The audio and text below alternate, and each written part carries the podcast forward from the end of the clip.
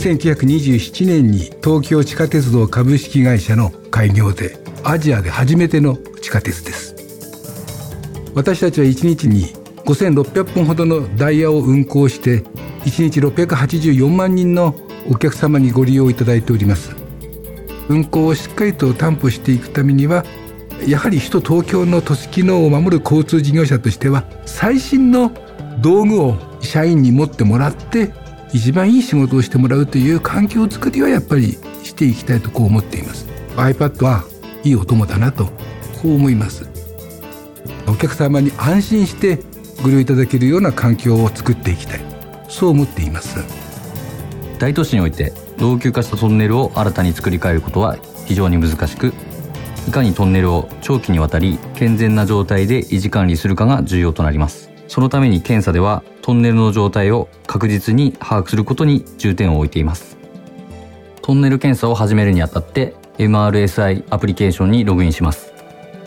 MRSI アプリケーションを作ることによってトンネルの健全度を素早く把握することができるようになったと思っています。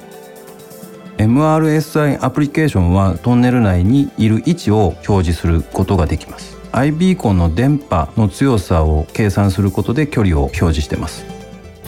検査しなければいけない箇所を通り過ぎた場合にアラートが表示され検査箇所の忘れを防ぐものです。確認した結果を登録しまして写真の撮影編集を行います。最後に検査結果を iPad からデータベースへ直接アップロードして操作が完了となります。それでトンネルの健全度を判定しまして補修が必要か否かの判断を行います。MRSI アパッドのアプリケーションを使って社内の補修計画をしたりするシステムとクラウドのデータベースを介してデータの連携をとっております。iPad 導入以前は手書きで記載をしそれを持ち帰った段階でデータベースに蓄積をして整理をしてました。一晩に100枚程度の紙をデータベースに入力することがありました全体のデータを整理するのに3ヶ月程度かかりました iPad のアプリを導入した後は翌日から補修計画をすることができるようになりました。我々が会社を続けていくためには安全だとかサービスの質を上げていかなくちゃいけないと思っています。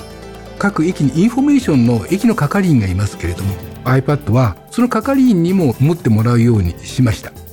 東京の案内役としていろんなお客様国内外の方からも含めてこのネットワークをご案内してほしいよねと。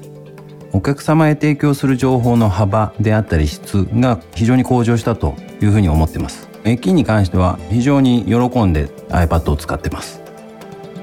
東京メトロは全てのお客様に安心してご利用いただきたい。安心イコール安全プラスサービスという基本的な考え方で進めておりますので。そういう意味では iPad は相棒として使っていければいいなと思います。